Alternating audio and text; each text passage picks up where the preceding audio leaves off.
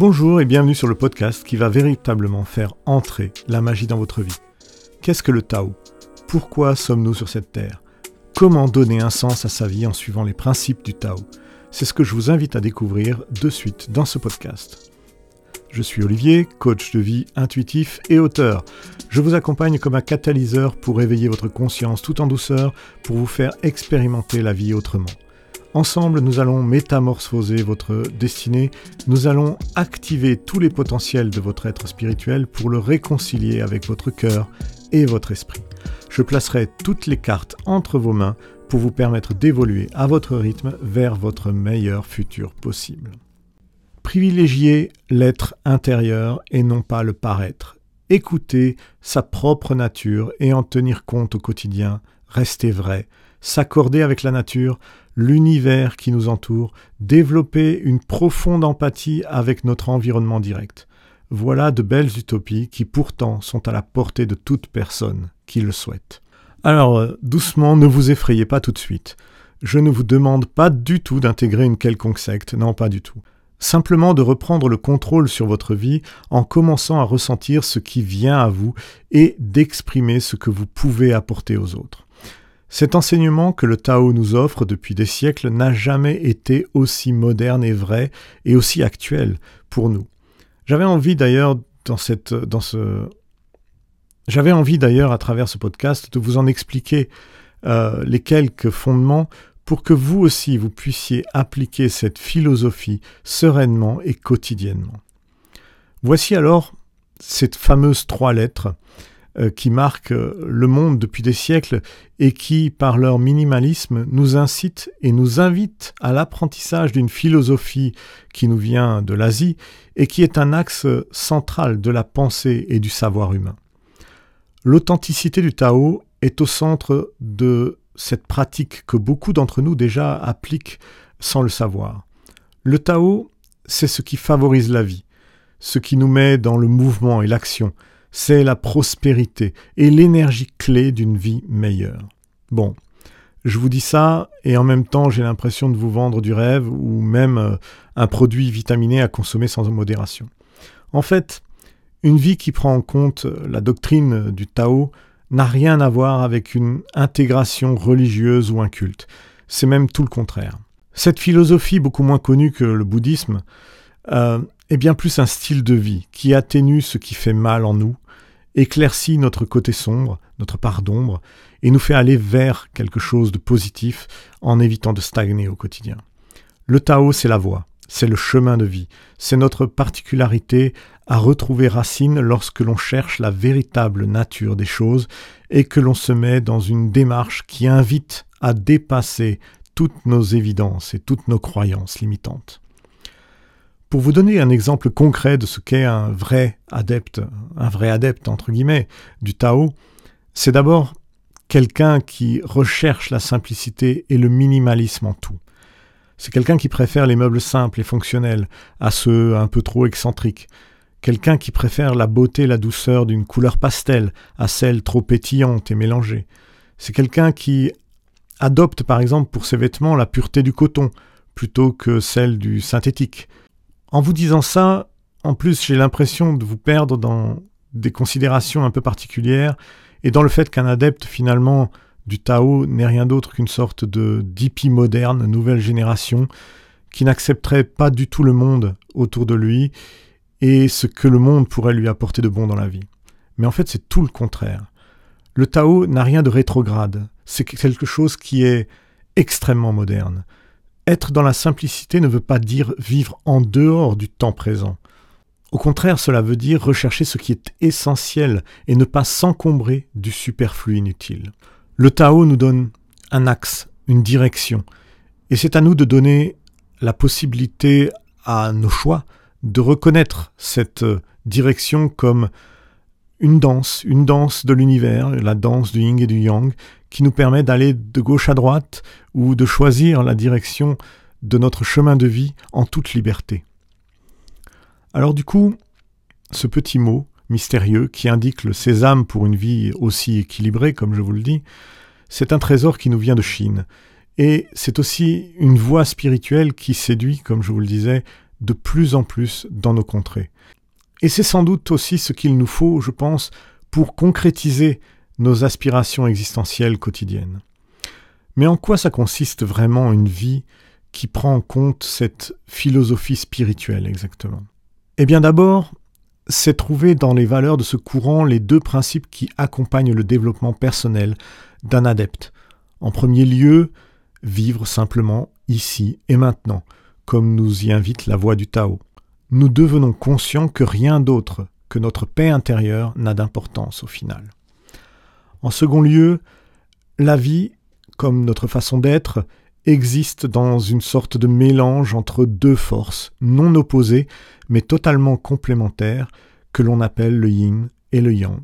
Notre but à ce moment est de comprendre que cette dualité non opposée est quelque chose, une sorte de, cliché que l'on nous a imposé depuis euh, maintenant des, des, décennies, qui n'existe pas. il n'y a pas de divergence finalement qui euh, viendrait nous montrer que le yin et le yang seraient dans un hypothétique affrontement quotidien. Pour ceux d'ailleurs qui penseraient encore que le yin et le yang seraient en opposition, je voudrais simplement faire une petite parenthèse sur le sujet. Déjà, appelons un chat un chat. Le yin et le yang ne devraient pas être nommés en incluant cette fameuse conjonction de coordination, ce fameux et séparateur entre ces deux mots. Yin-yang est bien plus approprié pour identifier ces deux énergies naturelles simplement parce que, comme je l'ai dit tout à l'heure, elles sont complémentaires. L'une ne peut pas exister sans l'autre. Prenons un exemple. Dans le Tao, le yin n'est pas la nuit et le yang n'est pas la lumière. Mais le yin se définirait plus comme l'obscurité avant l'aube. Vous comprenez la différence? Il y a une légère nuance. Il n'y a donc pas d'opposition, juste un changement d'état, la poésie de la vie finalement qui s'impose à nous. L'une de ces forces accompagne l'autre vers son investissement, et inversement, lorsque le soir tombe, l'une de ces forces rend sa place à l'autre. Le Tao, c'est finalement un chemin qui n'a pas de chemin. Cela veut dire que pour atteindre un état d'esprit proche du Tao, certains devront fournir beaucoup plus d'efforts que d'autres. Cela semble peut-être injuste, mais c'est aussi ça la voie du Tao. Il y a une question de rythme qui est vraiment essentielle dans sa compréhension. Alors je préfère tout de suite mettre les points sur les i. Rien à voir avec un quelconque niveau d'intelligence ou de savoir pour que quelqu'un accède au Tao. Tout le monde peut atteindre son propre Tao. Il n'y a pas d'injustice sociale non plus, mais simplement le fait que nous sommes tous différents et que nous avons chacun une route à parcourir avant de pouvoir exploiter les acquis que nous avons accumulés pendant tout notre voyage. Et c'est normal, c'est même une évidence, car l'orientation que vous prendrez en début de ce parcours initiatique vous fera comprendre au fur et à mesure que votre chemin n'est jamais une véritable ligne droite. Vous serez amené à réaliser des ajustements, à changer de voie, prendre même des chemins de traverse, pourquoi pas, à des moments clés de votre vie bien particuliers. Ce sont des choses que vous découvrirez en arpentant ce chemin avec le temps et qui ne correspondent qu'à vous et uniquement à vous. Pour comprendre le Tao, ce n'est pas juste se dire par exemple que pour être une bonne personne, il faut faire des actes généreux tous les jours. Ce n'est pas non plus se dire que si l'on fait des choses qui sont considérées comme mauvaises, eh bien nous sommes foncièrement mauvais à l'intérieur. Bien évidemment, penser que parce que l'on a fait une bonne action, nous serions automatiquement affublés d'une étiquette euh, comme quelqu'un de profondément bon, c'est aussi idiot que de penser le contraire. Être sur une voie qui nous mène au Tao, c'est d'abord penser de façon naturelle. Je dirais même normale. C'est une chose qui s'apprend. Oui, parce que de mon point de vue, je n'ai pas vraiment l'impression que nous pensons de façon normale dans notre société actuelle. Nous sommes en permanence influencés déjà par notre ego, par la présence des autres, euh, par des contextes extérieurs, par nos émotions, et cela à chaque instant de notre vie. Du coup, nous réfléchissons dans un temps qui est peut-être trop court pour avoir une pensée structurée et des choix qui ont du sens dans notre vie. C'est finalement l'impulsivité qui mène nos vies. Ce que l'on fait, ce que l'on dit lorsque cela se produit est issu d'une décision consciente qui vient du cœur de notre âme et de notre être. Et nous, finalement, nous mettons tout ça à la poubelle pour ne plus les écouter au profit d'autres systèmes de pensée plus rapides. En fait, je pense que pour bien faire, il s'agirait d'être entièrement en accord avec soi, et non pas dans un enfermement lié à un désir de paraître qui nous ferait exister fugacement aux yeux des autres. Ce n'est qu'un exemple, mais à vous d'en tirer votre propre enseignement et de comprendre, selon vos expériences, le sens même de mes paroles. Donc, ce que l'on peut constater, c'est qu'il n'y a pas, il n'existe pas d'unique chemin pour aller à la rencontre de son Tao. Il y en a une infinité. Dès lors, vous aurez aussi certainement compris qu'il n'existe pas un seul Tao, mais une immensité de Tao. Nous pouvons décider d'en suivre un pendant un temps et d'en changer lorsque l'on en ressent le besoin intérieurement. C'est une voie qui est assez proche d'ailleurs de l'ikigai, rechercher un sens à sa vie pendant un temps donné, et lorsque nous avons évolué, eh bien, nous recherchons un nouveau sens à notre vie. Nous sommes donc seuls maîtres, capables de décider quelle sera notre destinée et notre route pour l'existence que nous vivons sur cette terre. De cette manière, comme le Tao nous invite à le faire, nous nous responsabilisons individuellement des choses qui nous arrivent sans pouvoir rejeter une quelconque vindicte sur autrui. Nous pourrions alors croire que seuls nous partons à la recherche euh, de soi, mais en fait euh, non, parce que ça ne veut pas dire que nous sommes seuls dans cet apprentissage, et que celui-ci devra se réaliser euh, sans l'aide de personne. C'est tout le contraire aussi. Pour apprendre, il faut échanger, vous êtes d'accord, et s'enrichir de l'expérience des autres, pour se construire peut-être mieux soi-même. Il y a donc un, léger paradoxe, une sorte d'illogisme qui mène à la voie du Tao. Mais c'est tout à fait normal, encore une fois, car la dualité des choses qui dominent le cœur humain, et donc qui dominent le Tao, est exactement la même. Nous sommes des êtres uniques, des êtres solitaires en soi, puisque nous sommes un, mais pourtant nous vivons à travers le groupe qui nous entoure le monde qui nous entoure et les autres. Donc pour être soi-même en unicité, il faut être dans le partage. À cet instant, vous vous demandez peut-être l'intérêt même de tergiverser sur ce concept du Tao, du yin-yang, d'une philosophie chinoise qui nous semble très éloignée de notre quotidien. Pourquoi ne pas simplement vous donner l'enseignement nécessaire, finalement, pour trouver votre voie, votre Tao, l'enseignement qui vous conviendrait le mieux, sans avoir à entrer dans des détails que certains, je pense, peuvent croire inutiles? Eh bien, encore une fois, je vous répondrai à travers un exemple. Que vous sachiez conduire ou non une voiture, que vous ayez le permis de conduire ou non, nous sommes tous conscients qu'une voiture a un moteur, des roues, un volant, une clé de contact, un pot d'échappement pour celles qui ont encore des, un réservoir d'essence et qui fonctionnent aux énergies fossiles. Mais bon, en sachant cela, si demain je vous donnais tous les outils nécessaires pour démonter cette fameuse voiture, et que je vous demande de la remonter à l'identique, pièce par pièce, sauriez-vous le faire? À l'évidence, moi, je vous le dis, non. Le Tao, eh bien, vous voyez, c'est cette voiture. Et pour comprendre comment il fonctionne et d'où proviennent les enseignements qu'il nous livre, et même comment interpréter ces fameux enseignements vis-à-vis -vis de notre quotidien, il est nécessaire de toucher du doigt de quoi est fait ce Tao. Qu'est-ce qui le constitue? Quel est son moteur, son carburant? Comment passe-t-on les vitesses? Tout ça pour bien comprendre ce à quoi il correspond et quelle utilisation on pourrait en faire. Et bien évidemment, comme pour euh, le permis de conduire, et comme pour conduire une voiture, il n'est pas nécessaire de savoir démonter et remonter la philosophie du Tao. Comme pour la voiture, il y a des choses qui ne nous sont pas essentielles de savoir dans notre usage au quotidien, et qui doivent peut-être même rester euh, mystérieuses à beaucoup d'entre nous. D'ailleurs, le Tao véhicule cette part de mystère en nous, puisqu'il porte aussi le nom de mère mystérieuse. Eh oui, mère mystérieuse.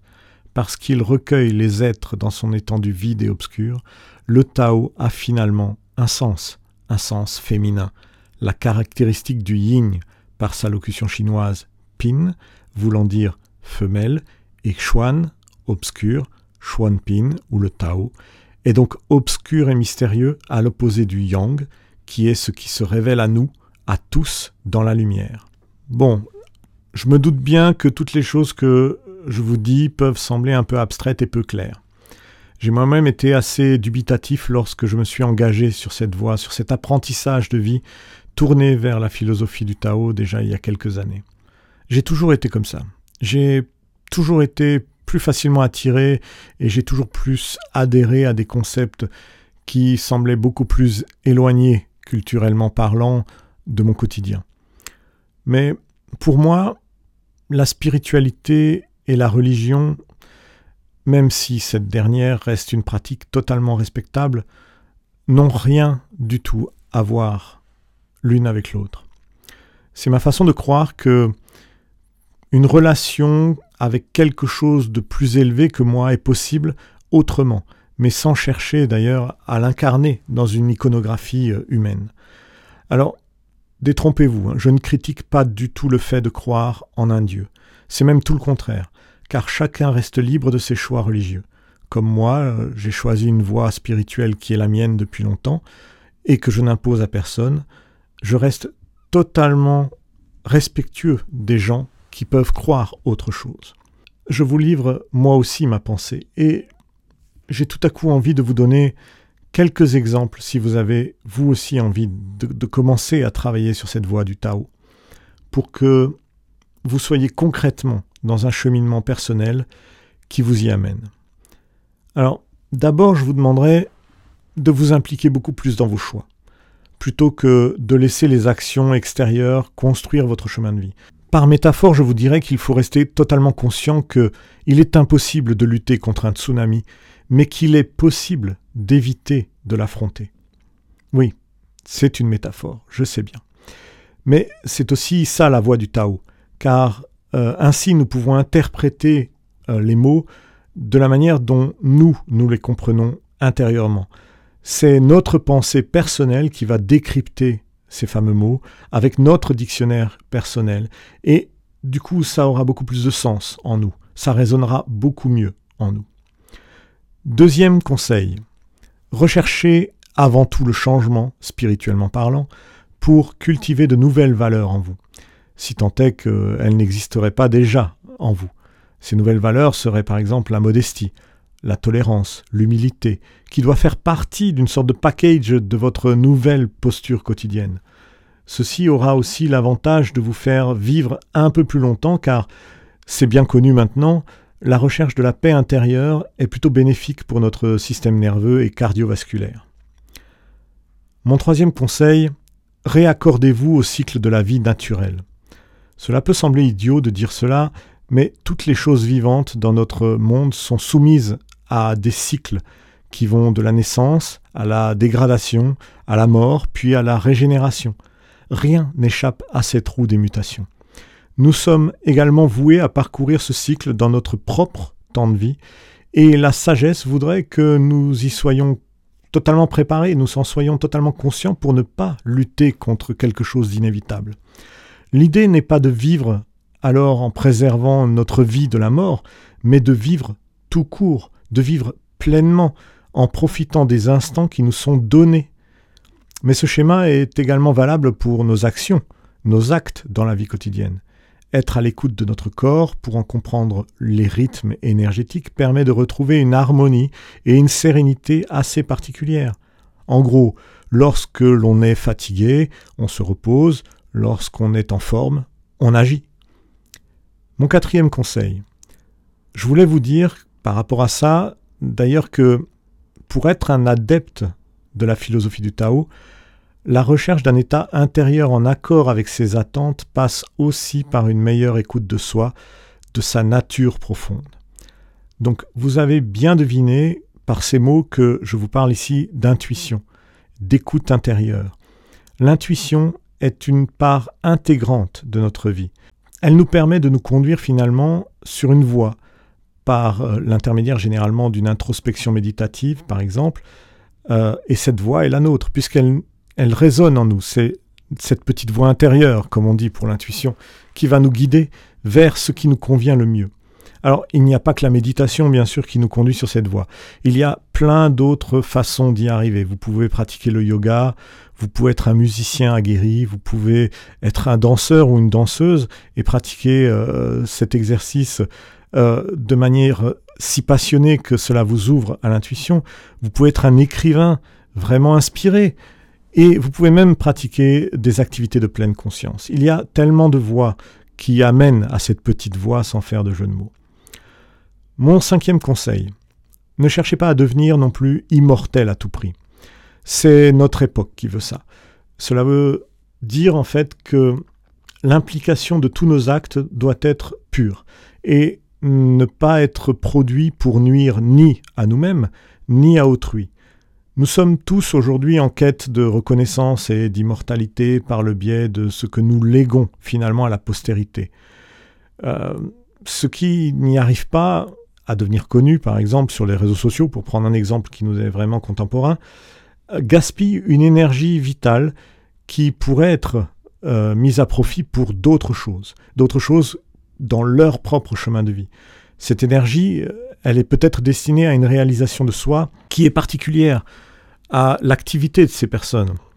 Peut-être l'activité professionnelle, peut-être un hobby personnel, une activité artistique, voire même spirituelle. Tout ceci est encore un défi que l'univers et le Tao nous imposent chaque jour pour que nous nous évertions à ne pas quitter ce chemin de vie et que nous soyons aussi des gens plus responsables, plus autonomes dans nos choix.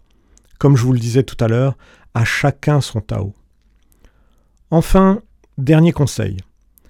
L'amour est la clé de tout. Ah, alors oui, je sais, ça fait un peu cliché. Mais celui qui vit en alliant la bonté et la charité à ses actions et à ce qu'il dit, attirera une impulsion énergétique et spirituelle de même nature à son encontre. Alors ça peut ressembler à une loi d'attraction, mais il serait plus juste de dire qu'il s'agit simplement d'un prêté pour un rendu. Ce que l'on sème dans l'univers, on le récolte tôt ou tard pour soi. On arrive au bout de ce podcast. J'espère que vous avez passé un bon moment en ma compagnie. Si vous voulez aller plus loin dans votre éveil spirituel et travailler sur d'autres aspects de vous-même, n'oubliez pas de nous rejoindre dans l'univers chez Luna, dont le lien se trouve en bas dans les commentaires de ce podcast. Vous y retrouverez plein d'autres thématiques pour vous aider à booster vos potentiels. N'hésitez pas aussi à partager ce podcast autour de vous si vous l'avez aimé. Je vous remercie de m'avoir écouté jusqu'au bout et je vous dis à très vite pour un nouveau podcast Portez-vous bien. Salut